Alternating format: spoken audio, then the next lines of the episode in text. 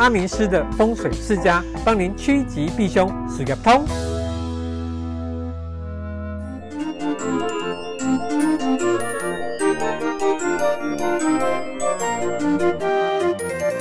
反攻煞，阿明，网友今天在问这个问题哦。啊，这个就是反攻煞啊。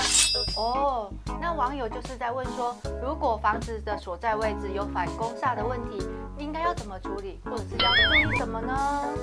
房子位置落于弧形道路的外侧，由于道路弧形弯曲，就像弓箭一样。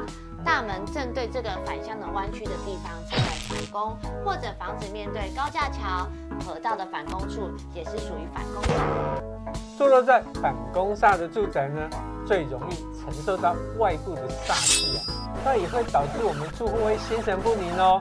那心不静就会惊醒就败，那惊醒就败，运势的不好啊，这个算是大凶的居家风水哦。那这样的房子，我们还是避之为上策。但是呢，如果的巴斗你已经买了，已经住了，那我会建议呢，在住家的大门前放上一个大型的植栽，让植栽帮忙阻挡煞气。那就科学的角度来看呢，位于反攻地形的房子，本来啊就比较会有机会成为路上车辆冲撞的对象，尤其呢在车流速度较快的地方。更是时有所闻啊！所以呢，我们住在这里的人，当然会经常的提心吊胆，压力就多呀。来看，如果房子坐落的地方在弧形道路或河流的内侧，被两侧的弧线向内包围，看起来就好像住家外围被环绕保护着，这就是所谓的正宫。